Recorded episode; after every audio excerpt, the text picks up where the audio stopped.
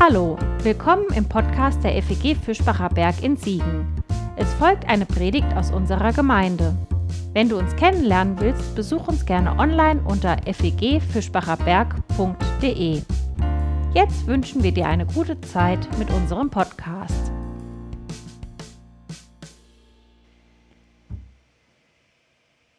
Psalm 1 ist das Gebet, das uns heute beschäftigen soll. Und als ich in dieser Woche über diesem ersten Psalm saß und mich ein bisschen damit beschäftigt habe, da flammte plötzlich in den Medien die Tempolimit-Diskussion wieder auf. Wir haben sie vor ein paar Wochen und Monaten schon mal geführt und mitbekommen, jetzt wieder neu, weil der Deutsche Verkehrssicherheitsrat sich der Empfehlung für ein Tempolimit angeschlossen hat, nach manchen anderen Institutionen, die das vor ihm schon gemacht haben. Und ich dachte so, als ich das beides zusammen bemerkte und bedachte, ja, irgendwie so ganz plump, genau das ist auch dieser erste Psalm. Ein Tempolimit. Ein Tempolimit fürs Leben. Und da heißt es in diesem ersten Psalm, wohl dem Menschen, der nicht dem Rat der Frevler folgt, nicht auf dem Weg der Sünder geht, nicht im Kreis der Spötter sitzt. Lass mich das mal so ganz einfach übertragen. Sicherer fahren die, die das Tempo des Lebens nicht einfach mitgehen. Spätestens seit unserer kleinen Serie über die äh, oder großen Serie über die kleinen Propheten habe ich irgendwie ein neues Verhältnis zu dieser Idee gewonnen. Das, was mir die Propheten da zugerufen haben, nicht mitmachen. Nicht das mitmachen, was alle mitmachen. Mal aus dem wirtschaftlichen Hamsterrad ausbrechen, mal politische und gesellschaftliche Teufelskreise durchbrechen, nicht einfach mitmachen. Aber ich hänge noch an dieser Idee, bin in der Umsetzung längst nicht so weit, wie ich das gerne wäre. In ganz günstigen Momenten, unter sehr günstigen Umständen, da gelingt das, aber häufig nicht. Wohl dem Menschen, der nicht dem Rat der Frevler folgt, nicht auf dem Weg der Sünder geht, nicht im Kreis der Spötter sitzt, sondern Freude hat an den Weisungen des Herrn, über seine Weisungen nachsinnt, bei Tag und bei Nacht. Ich hänge sozusagen noch in diesem zweiten Teil, in diesem zweiten Vers fest. Ich sinne nach. Das mache ich ständig. Das tue ich tagsüber berufsbedingt, nachts eher weniger. Ich habe einen relativ gesegneten und tiefen Schlaf. Aber ich denke viel und ich denke gerne.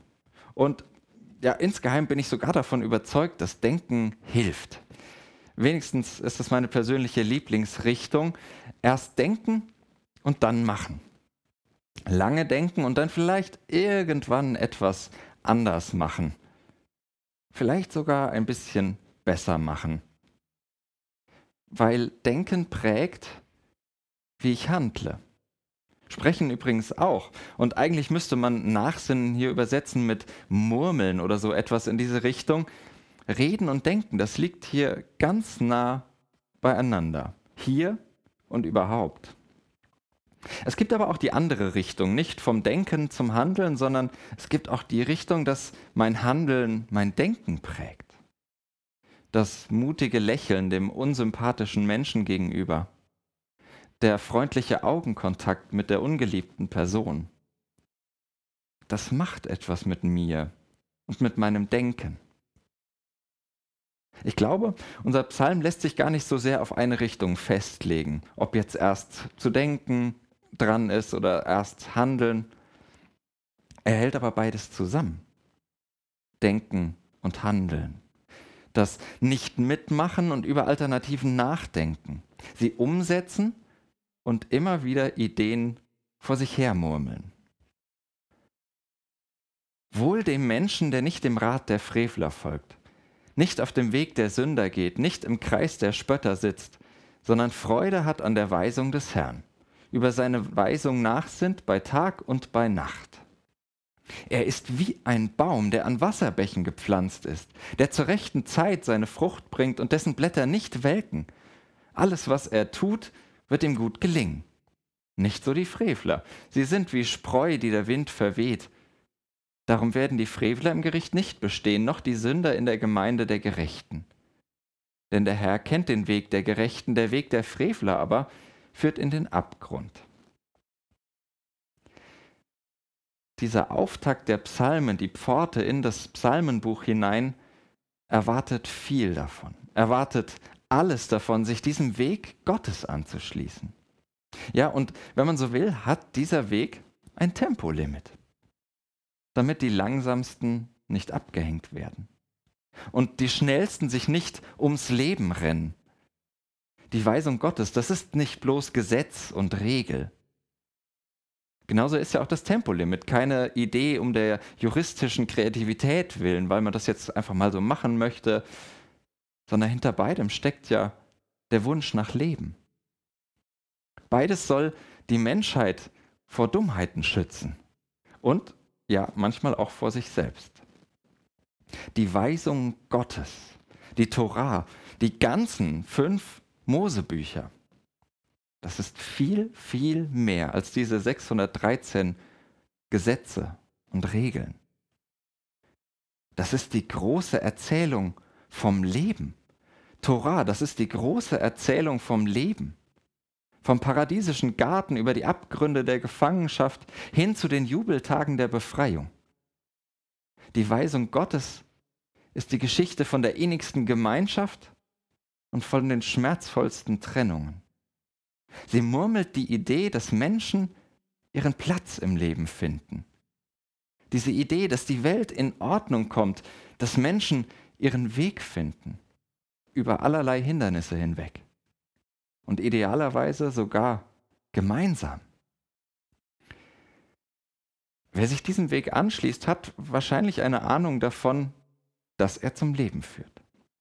Das Leben dort, auf diesem Weg, an diesem Weg tatsächlich und buchstäblich aufblüht, eben wie ein Baum an Wasserbächen. Dass es dem Leben der anderen dienlich ist, wenn wir von den Früchten abgeben zu gegebener Zeit.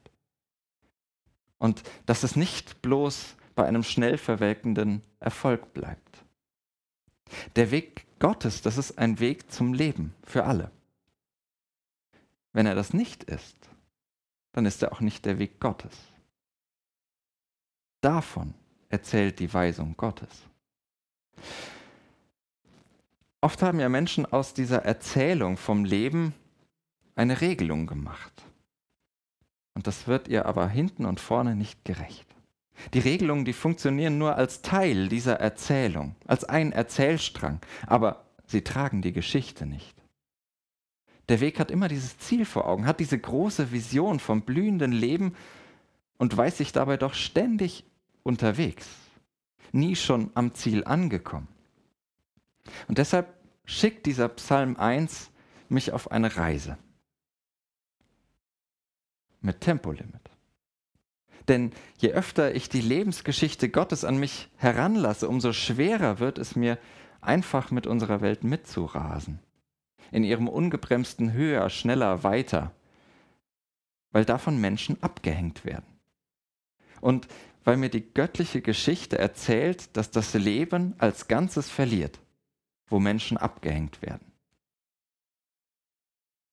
Wohl denen, die nicht einfach mitmachen, sondern nach dem Gott des Lebens fragen. Denn dort blüht Leben auf. Amen. Das war's für heute. Um keine neue Folge zu verpassen, kannst du den Podcast einfach auf deinem Smartphone abonnieren. Mehr Informationen findest du unter fegfischbacherberg.de. Wenn es dir gefallen hat, lass uns gerne einen Kommentar oder eine Bewertung da und sag es weiter. Tschüss und vielleicht bis zum nächsten Mal.